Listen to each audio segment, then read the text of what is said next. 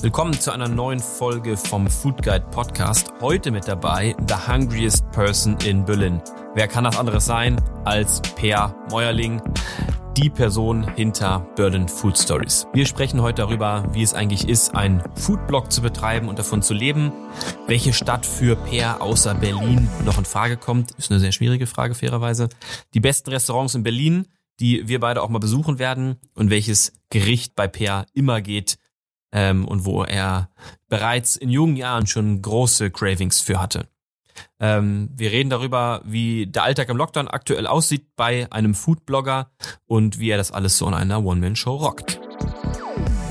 Aber vor allem gibt es einen der geilsten Chicken Shawarmas der Stadt. Und den syrischen Chicken Shawarma, das ist etwas, was man meines Erachtens bestimmt nicht so in Hamburg bekommt, den richtigen Originalen. Willkommen, Per. Grüß dich. Hi, Malte. Grüß dich. Ich freue mich total, dass wir endlich mal auf dieser Business-Ebene sozusagen von, äh, von Foodblog zu Foodblog sozusagen sprechen und bin ganz gespannt ähm, auf, auf, deine, auf deine spannenden Insights heute. Aber vor allen Dingen, stell dich doch einfach mal ganz kurz vor und vor allen Dingen, was ist denn Berlin Food Stories? Ja, gerne.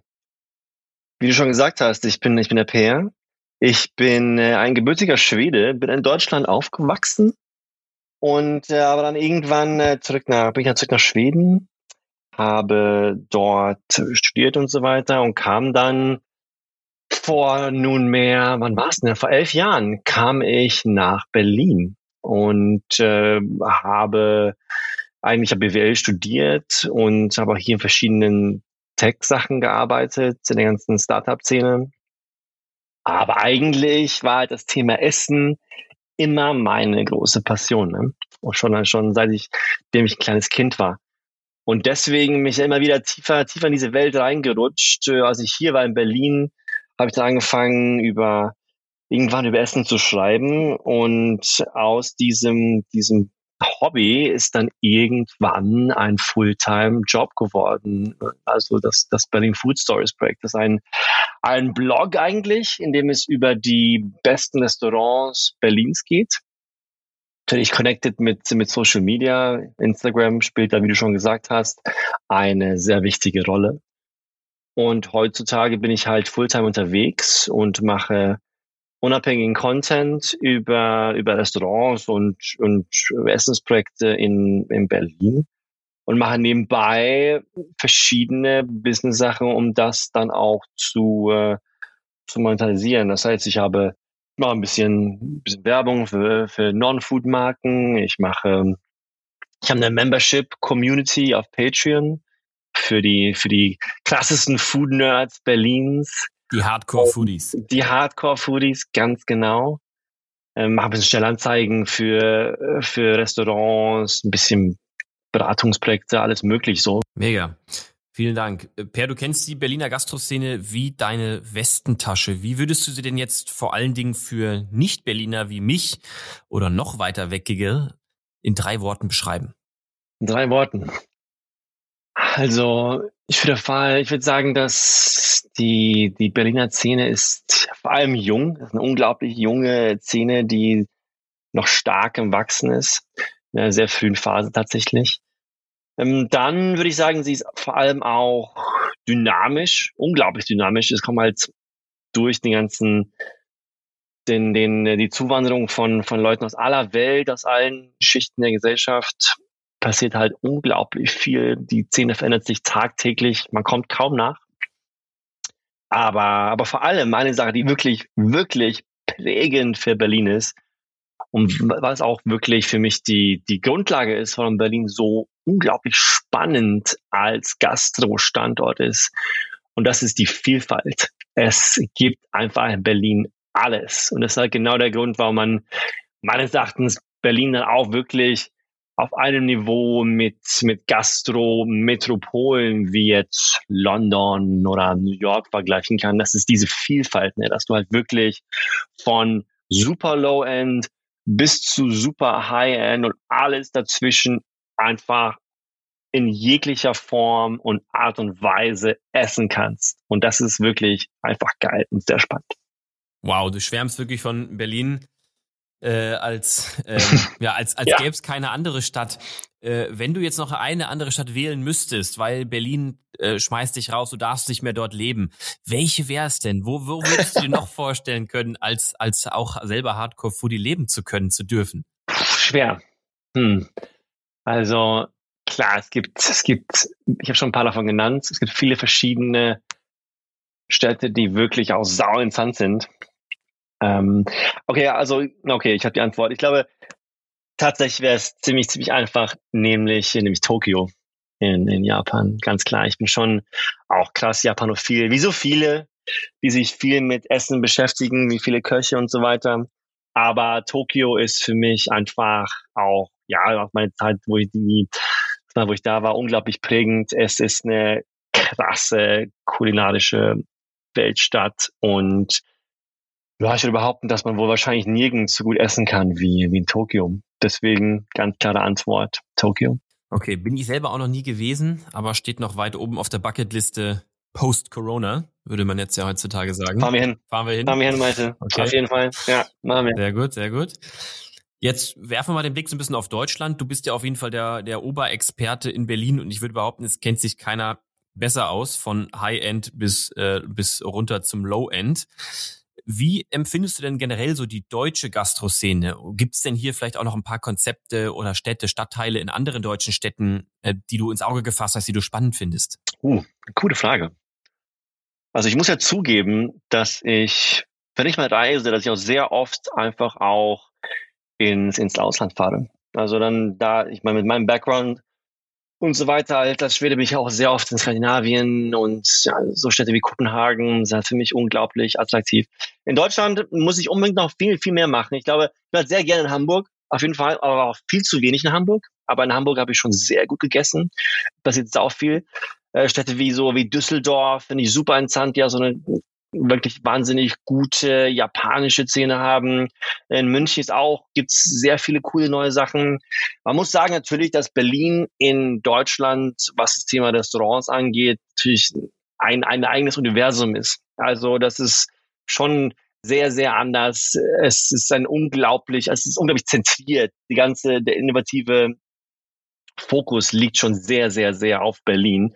Aber es tut sich unglaublich viel, muss man sagen. Vor allem, was man halt wirklich, was ich unglaublich impressive finde, ist wirklich, jetzt letzte Woche wurden nochmal die Michelin-Sterne vergeben, wie es in Deutschland wirklich, vor allem im Thema Fine Dining, ähm, wirklich unglaublich immer nach vorne geht. Es werden einfach ein Stern nach dem anderen rausgepumpt und das ist schon, das ist schon krass. Da haben die deutschen Köche so eine Autobauer-Mentalität aufgebaut und äh, machen das sehr gut. Das ist schon, das ist schon sehr beeindruckend. Hast du den Überblick noch, wie viele Sterne Berlin jetzt hat? Uh, ähm, Berlin hat, hat ist gleich was Falsches sagen. Ich habe es tatsächlich nicht im Kopf. Berlin hat ja letzte Woche mal zwei neue bekommen. Es sollten, es sollten 27 sein, Sterne-Restaurants. Ähm, davon sechs Zweier, ein, das haben wir ein Dreier auch letztes, letztem Jahr, das Lutz, was ja auch fantastisch ist. Äh, sowas in die Richtung ist auf jeden Fall. Also schon, schon eine krasse Anzahl und äh, wirklich auch, äh, auch da hier wahnsinnig beeindruckend, was hier passiert ist. Absolut. Ich habe auch die, die Verleihung verfolgt ähm, und, äh, und war auch echt be beeindruckt, als ich da nochmal zusammengezählt habe, dass wirklich Berlin deutschlandweit da echt ziemlich weit vorne ist und ähm, ja, das ist äh, auf jeden Fall, wie du schon meintest, ich fand das eine sehr gute, ähm, sehr sehr guter Leitsatz sozusagen von von absolutem Low End bis absolutem High End hast du alles ähm, und nicht nur eins von denen. Und das ist in vielen Städten hast du diese Diversität einfach nicht ähm, und deswegen für mich jetzt als eher mittlerweile Tourist, zwar mal eine Zeit lang in Berlin gelebt, aber jetzt wirklich nicht so lange und ist auch schon lange her, ist das wirklich auch immer, wie ich auf Berlin schaue. Wahnsinn. Ja, total. Und was das, das, das Thema angeht, muss man auch sagen, dass dann, wenn man einen, einen Michelin-Stern außerhalb von Berlin ist, ist, also dann weiß man auch schon, was man erwarten kann ungefähr. Aber in Berlin mhm. ist es schon ein bisschen mhm. anders. Hier gibt es ja natürlich auch ein paar Restaurants in den letzten Jahren, die Sterne bekommen haben, die total aus dem, aus dem Rahmen fallen.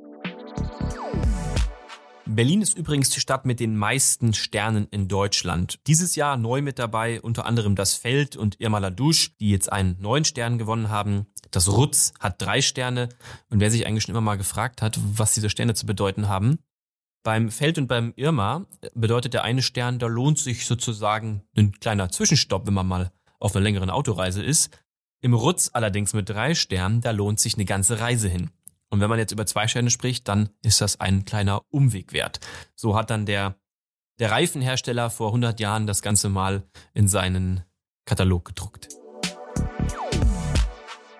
Also es gibt einen Teil, einen modernen Thailänder, der einen Stern hat. Es gibt ein vegetarisches Restaurant, das einen Stern hat. Und äh, das heißt, ja, hier gibt es einfach schon auch innerhalb des Fine Dining eine unglaubliche Vielfalt. Jetzt gehen wir schon tief rein in, in Restaurantnamen und in die Restaurantszene.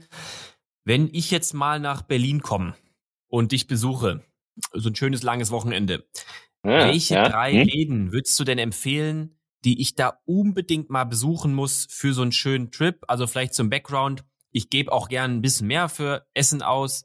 Ich stehe total auf Naturweine und irgendwie auf nachhaltige Themen. Was würdest du denn für ein Programm für mich kuratieren? Uff, drei Stück, ne? Drei Läden. Das ist, äh, das ist eine Ansage. Das ist schwer. okay. Äh, das wäre schon einiges, einiges gegeben, auf das ich auch bauen kann. Also, naja, wenn du aus Hamburg kommst, dann würde ich sagen, dass ich ein paar Läden vorschlagen würde, die, vorschlagen würde, die du halt so in Hamburg nicht bekommst.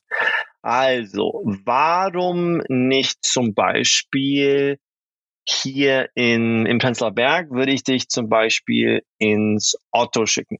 Otto ist ein ziemlich neuer Laden, wird von einem sehr spannenden jungen deutschen Koch geleitet namens Vadim Otto Ursus, total ein, ein funkier Name von einem, von einem Koch, der aber in Berlin geboren ist. Das ist natürlich ein, ein äh, wahnsinniges Einhorn in, in, in den Zusammenhang in Berlin. Es gibt sehr wenige Berliner Köche, die wirklich an der, an der Spitze mitkochen. Äh, der, der Vadim kocht modern Deutsch, aber wirklich sehr, mit einem sehr nordischen Ansatz. Er hat draußen vor der Stadt ein eigenes ähm, ja, Testkitchen, quasi so ein, so, ein, so ein Lab, wo er verschiedene Sachen alles einlegt und weckt und jagt und, und, und äh, Würste macht und so weiter und so weiter. Sauspannender Laden. Sauklein, aber wirklich super spannend. Mache auch jetzt im Lockdown total geile Sachen. Klare Empfehlung. Okay, Dann, number two. Number two. Ähm, okay, da haben wir so, ich habe es ja schon mal, schon mal angesprochen das Thema, das Thema Thailändisch, ne? Und da ist in Berlin wirklich was Sauspannendes los. Es gibt so ein paar Läden, die modern thailändisch kochen und das ist schon sehr, sehr geil und sehr, sehr, sehr eigen auch. Und das bekommst du so außerhalb von Berlin in Deutschland auf keinen Fall und auch sonst nur so in London zum Beispiel. Ähm, davon will ich das jetzt einwählen. Oh mein Gott, Malte, okay, einen davon, da würde ich dann tatsächlich das Kindi wählen. Wir haben es ja vorhin schon mal angesprochen. Das Kindi ist ein, ein Laden, der hat auch einen Michelin-Stern, wird von einer unglaublich coolen Köchin namens Dalat Kambu geleitet.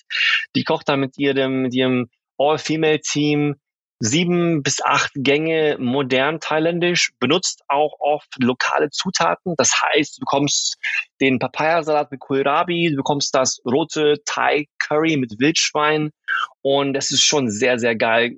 Gehört auch zu der, zu der Grill Royal Gruppe. Das heißt, du bekommst auch eine gute Flasche Wein dazu. Wirklich, wirklich zu empfehlen. Cooler Laden. Und sehr einzigartig. Also jetzt ärgere ich mich wirklich, dass ich jetzt nicht einfach morgen äh, rüberfahren könnte zu dir äh, oder, ja. am Freitag einfach und wir, wir richtig schön uns da eine Runde durchessen. Ja, auf jeden Fall. Auf jeden Fall. Solltest du. Okay. Okay, okay Nummer drei, ne? Ähm, wir haben ja vorhin auch von Low-End gesprochen. Ne? Das heißt, ich muss jetzt auch mal so eine, eine Empfehlung in der Richtung geben. Das geht ja nicht, dass wir hier nur, nur Higher-End-Sachen machen. Dann würde ich dich, warum nicht ins, okay, okay, jetzt habe ich einen Vorschlag. Wir gehen zusammen ins Aldi Maschki. Aldi Maschki liegt in Neukölln, ist ein syrischer Laden. Es gab nämlich hier natürlich in den letzten Jahren in Berlin eine riesige Welle von, äh, von Syrern, die ja nach Berlin gezogen sind. Viele davon sind geflüchtet. Aber viele von denen haben auch wirklich fantastische Restaurants aufgemacht. Es gab, es gab in den, in den Jahren, in den letzten fünf Jahren vor allem eine Explosion an tollen syrischen Restaurants aus allen verschiedenen verschiedenen Nischen bis hin zu von von Grillrestaurants bis hin zu Baklava-Läden bis hin zu wirklichen traditionellen Familienläden. Al-Gimashki ist so ein zentraler Meeting Point für die ganze syrische Community Neuköllns. Es gibt einen offenen Grill, es gibt tausend verschiedene Gerichte, es ist unglaublich viel los immer, aber vor allem gibt es einen der geilsten Chicken Shawarmas der Stadt. Und den syrischen Chicken Shawarma, das ist etwas, was man meines Erachtens bestimmt nicht so in Hamburg bekommt, den richtigen Originalen. Es ist einfach Chicken, sehr dünn, ähm, einfach runtergeschnitten von diesem, von diesem Shawarma-Spieß in ein, in ein Lavash, ein dünnes Brot gerollt mit nur Tum, dieser, dieser, ähm, mit der Knoblauchmayonnaise. Es wird dann sehr, sehr dünn gerollt, nochmal in, in, in den Drippings, in den Saft von dem Chicken, von dem Shawarma eingetaucht, nochmal kross auf der Platte angebraten und mit dieser Tum nochmal serviert. Es ist äh, eine krasse Ansage in Sachen, in Sachen Sättigung, aber richtig, richtig geil. Wow, also ich kann, kann mir das wirklich da bildlich vorstellen. Ich kann's, du, du beschreibst es, es ist, es ist sehr gut. du beschreibst ein Gemälde. Wahnsinn. Geil. Ja, es ist wirklich sehr gut. Ja, das heißt, das wäre eine gute Art und Weise, um das, äh, um das Low-End auch von Berlin zu, zu zeigen und würde ich sagen, wie man für, für unter 10 Euro eine göttliche Mahlzeit essen kann. Perfekt. Also da bin ich, bin ich dabei und ähm, ja, ich nehme dich beim Wort. Äh, wenn, wenn Lockdown durch ist, dann mache ich eine große Foodtour in Hamburg mit dir und, und ich komme nach Berlin und ich mache dasselbe dann oder du machst dasselbe mit mir in Berlin sozusagen. Sehr gut. Also das, das, das, genau das, das, wird, das wird richtig gut. Okay, ähm, vielleicht noch ein paar Jahre zurückgeschaltet. Du hattest erzählt, ähm, dass du eigentlich BWLer bist, in der Tech-Branche unterwegs warst und dann deiner Passion gefolgt bist. Aber was wolltest du denn damals mal als Kind zum Beispiel werden? Also wie kam denn die Entscheidung damals dahin, das zu tun, was du heute tust? Als Kind wollte ich tatsächlich mal Schauspieler werden. Ja. Und ewig lange. Ich habe auch als, ich habe auch in der Schule immer bis zum Gymnasium viel Theater gespielt und habe das auch wirklich verfolgt, bis ich dann tatsächlich an die, an die Uni kam. Genau, und da habe ich dann mich angefangen zu kochen. Sowas. Und hatte das, das Thema Essen einfach übernommen. Das heißt, bis ich wirklich ganz tief in dieses in dieses Essensloch, in das Essensthema reingetaucht bin, war die Schauspielerei ein Thema, was ich auch verfolgt habe. Und aber seitdem ist es halt, sich alles nur noch um das Thema Essen. Geil. Okay, also ich wollte fast sagen, jetzt irgendwie ein äh, gefallener Schauspieler, der jetzt zum Koch wurde. Das könnte ja so eine Story sein, wer nichts wird, wird, wird. Aber trifft ja nicht ganz auf dich zu. okay. Ähm, wie kann ich mir denn jetzt sozusagen deinen Alltag als Foodblogger vorstellen? Also Jobbezeichnung wäre ja sozusagen irgendwie sowas wie Foodblogger oder rücke es gern gleich nochmal richtig. Wie ist der Alltag? Wie ist so der, der Job bei dir? Hast du ein Team? Hast du Mitarbeiter? Arbeitest du mit Freelancern? Wie, wie läuft's ab? Ja, gute Frage. Leute denken immer, ich, hinter mir steht ein Riesenteam. Das ist tatsächlich nicht wahr. Ich habe, ich habe eine Freelancerin, die mir ein bisschen zuarbeitet, manchmal ein bisschen operative Themen abnimmt, aber sonst ist das schon eine, eine One-Man-Show. Und ähm, ja, die Tage unterscheiden sich, also zum Glück auch, muss ich sagen, sehr voneinander. Und aber generell kann man es, glaube ich, ein bisschen so zusammenfassen, dass ich, ich habe Tage, wo ich dann wirklich nur im Office bin und äh, sitze dann dort und mache viel, natürlich arbeite viel mit Content, schreibe viel, arbeite viel mit Bildern, mit Video, diese ganzen Sachen, E-Mails beantworten, Kooperationen und so weiter und so weiter.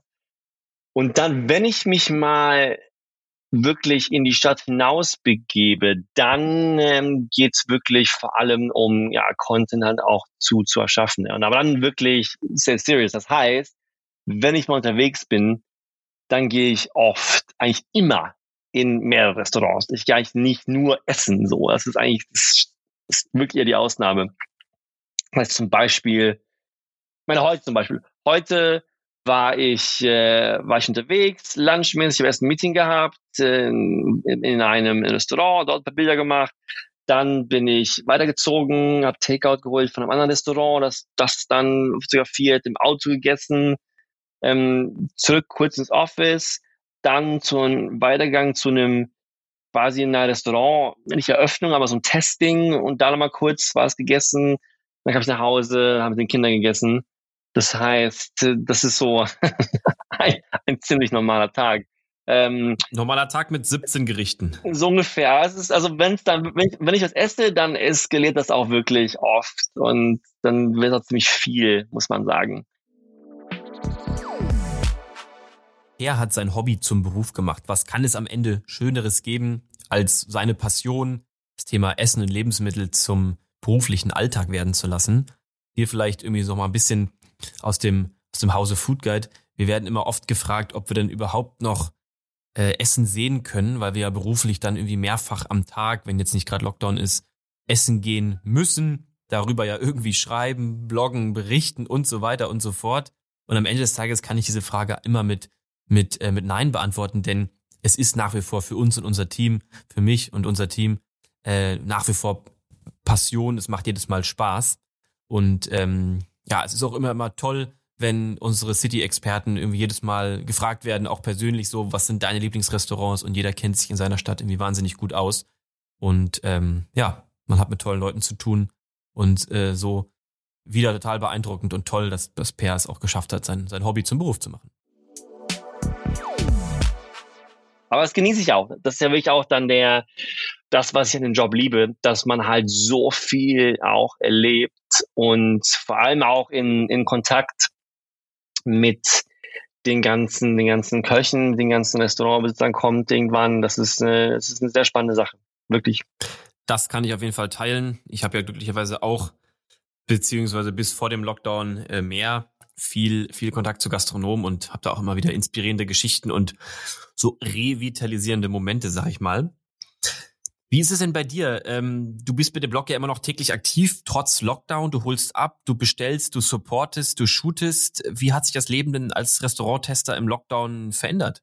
Ja, also, es ist anders geworden einfach. Ne? Also es, es geht einfach um um um Takeaway und und Takeout-Sachen. Das heißt, ich esse entweder im Auto, auf der Straße oder zu Hause.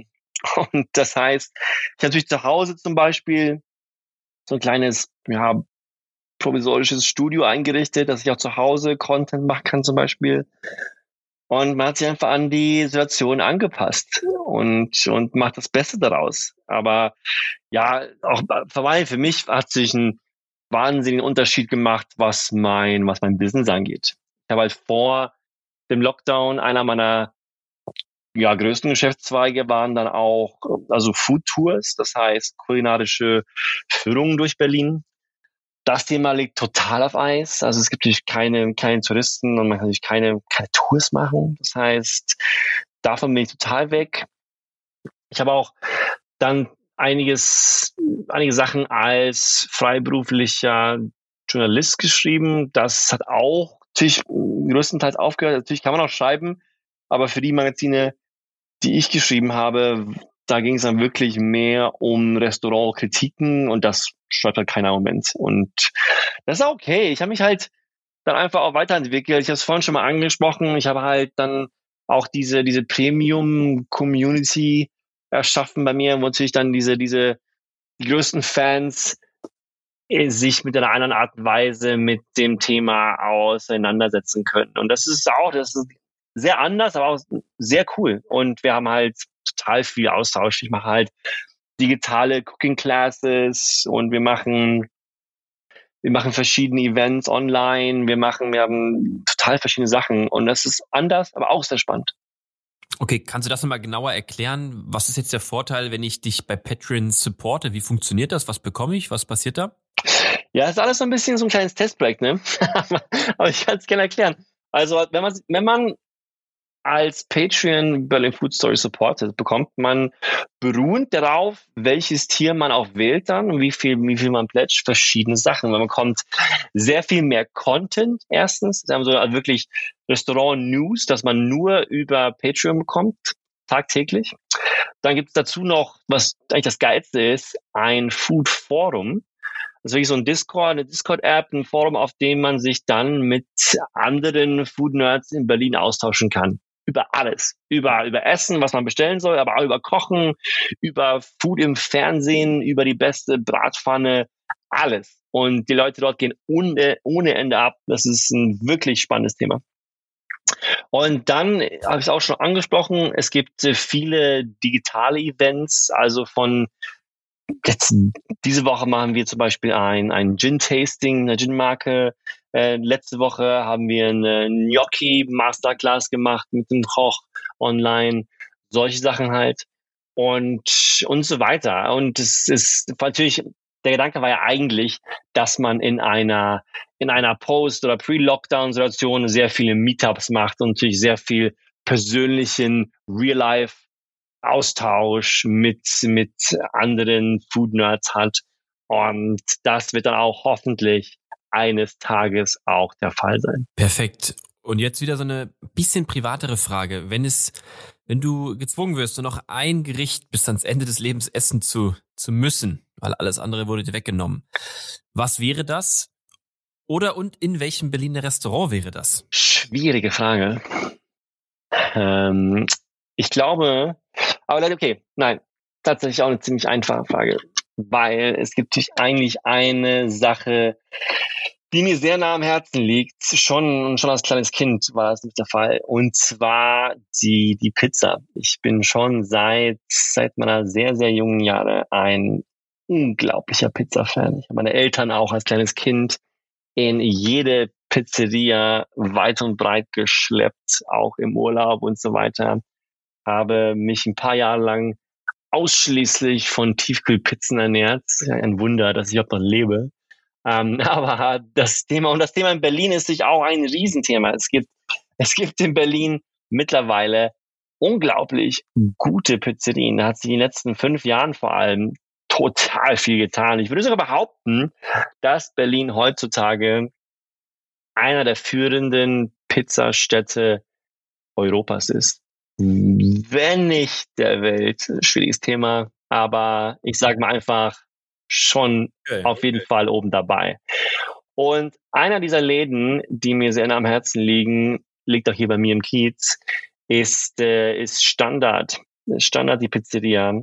Eine neapolitanische Pizzeria, die auch diesen, diesen Pizzatrend in Berlin ein bisschen, bisschen gekickstartet hat wird von einem, einem Österreicher und ein paar crazy italienischen Pizzaiolos gemacht. Und es gibt guten Wein auch. Und es ist wirklich ein, ein krass schöner Laden, in den ich gerne mhm. auch jede Woche gehe, was wirklich bei mir total die Ausnahme ist, weil ich sonst eigentlich nur in, in neue Läden gehe. Und deswegen Pizza im Standard das ist die Antwort. Okay, also Pizza, Pizza und Pasta, das kann, das kann ich glaube ich auch teilen. Bei mir wäre es wahrscheinlich eher die Pasta, die ich bis zum Ende essen könnte, so jegliche Form von Pasta, außer außer mit mit äh, außer Bolognese und Spaghetti. Ich mache einfach keine Spaghetti, aber ähm, Du magst keine Spaghetti, Mike, das ist ja unglaublich, kacke. wirklich. Nee, die, die, die taugen mir nicht. Ich hatte irgendwie so ein paar Kindheitstraumata noch ah, mit Spaghettis. Irgendwie als ich noch eine Zahnspange hatte, Brackets mit 15 oder so,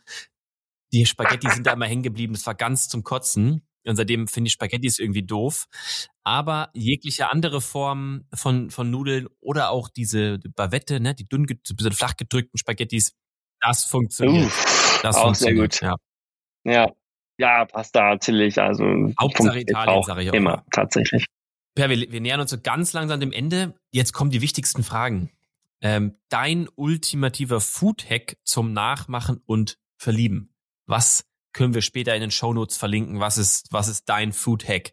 Also, ich habe schon angedeutet, dass ich, äh, dass ich ziemlich japanophil bin. Das heißt, und deswegen würde mein Food Hack auch in die Richtung gehen.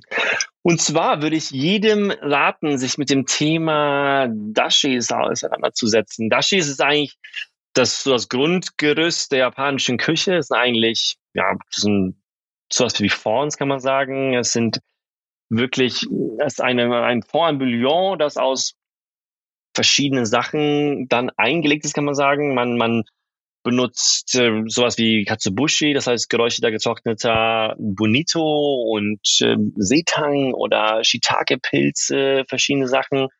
Und das ist äh, ein total unterschätztes Grundgerüst für jegliches Kochen, auch nicht asiatisches Kochen. In deiner, sagen wir jetzt, deine, deine Spaghetti Bolognese, deine Bollo mit dem sehr milden Dashi als Hintergerüst, saugeil. Oder eine Suppe oder ein Eintopf oder eine Soße. Ähm, das ist wirklich etwas, was ich dauernd selbst benutze und was ich euch jedem wärmstens empfehlen kann. Okay, vielen Dank. Das, ähm, das war mir auch noch gar nicht so bewusst, beziehungsweise bin ich, bin ich bei dem Thema zu Hause noch nie so warm mit geworden. Äh, vielen Dank für den Hack auf jeden Fall. Ähm, le letzte Frage. Äh, wie immer, wen oder was würdest du denn unbedingt mal gern bei uns im Podcast sehen? Welche Story muss erzählt werden? Wen sollen wir als nächstes anfragen? Ich würde dir, ich würde dir einen guten Freund empfehlen, und zwar den Andong. Der Andong ist ein sehr, sehr cooler YouTuber, der zu Hause kocht und äh, der halt genau wie ich ein krasser Foodnerd ist und sich auch wirklich sehr, sehr tiefgründig mit Themen auseinandersetzt. Der macht das auf Englisch und ist deswegen in Deutschland nicht so bekannt, aber macht gerade in, in vor allem in Staaten viel, viel, viel sehr, sehr geilen Content und äh, das äh, ist, ist wirklich cool. Also sowas gibt es in Deutschland nicht und ist auch ein sehr, sehr cooler und umgänglicher Kerl. Den solltest du interviewen. Das wäre mein Vorschlag. Das hört sich mega gut an. Der wird sofort angegangen und äh, dann geht's auf jeden Fall heiß weiter. Ja, ich bedanke mich schon mal ganz herzlich für den, für den tollen Talk heute. Es hat sehr viel Spaß gemacht. Ich gucke mit Sehnsucht auf die Zukunft ähm, für unseren geilen Berlin-Trip und ähm, bin natürlich auch sehr gespannt ja. darauf, dann, dann zu berichten. Äh, vielen Dank schon mal und einen ganz schönen Abend für dich. Dann bis ganz bald in Person. Ich danke dir. Vielen Dank und bis bald, ja. Alles Gute. Bereits 136 Patreons unterstützen Peer äh, auf der Plattform Patreon. Das ist echt eine ganze Menge. Und ähm, ja, finde es mega geil. Bin super begeistert, dass so viele Leute ihn sozusagen unterstützen. Ich äh, fand das Gespräch auch gerade total inspirierend und für Content Creators, ähm, Blogger und Influencer eine super spannende Maßnahme mit Patreon, einfach so eine Art Grundeinkommen zu sichern und ähm, ja auch die Unabhängigkeit und, äh, und, und weiteren spannenden Content einfach zu sichern. Also immer wieder herzlichen Dank, dass ihr dabei wart. Wenn ihr Fragen, Anmerkungen, Ideen habt oder auch ähm, irgendwas zu Pair wissen wollt, ich stelle euch gerne ein Intro her. Schreibt mir einfach auf LinkedIn oder Instagram einfach Malte Steuert eingeben.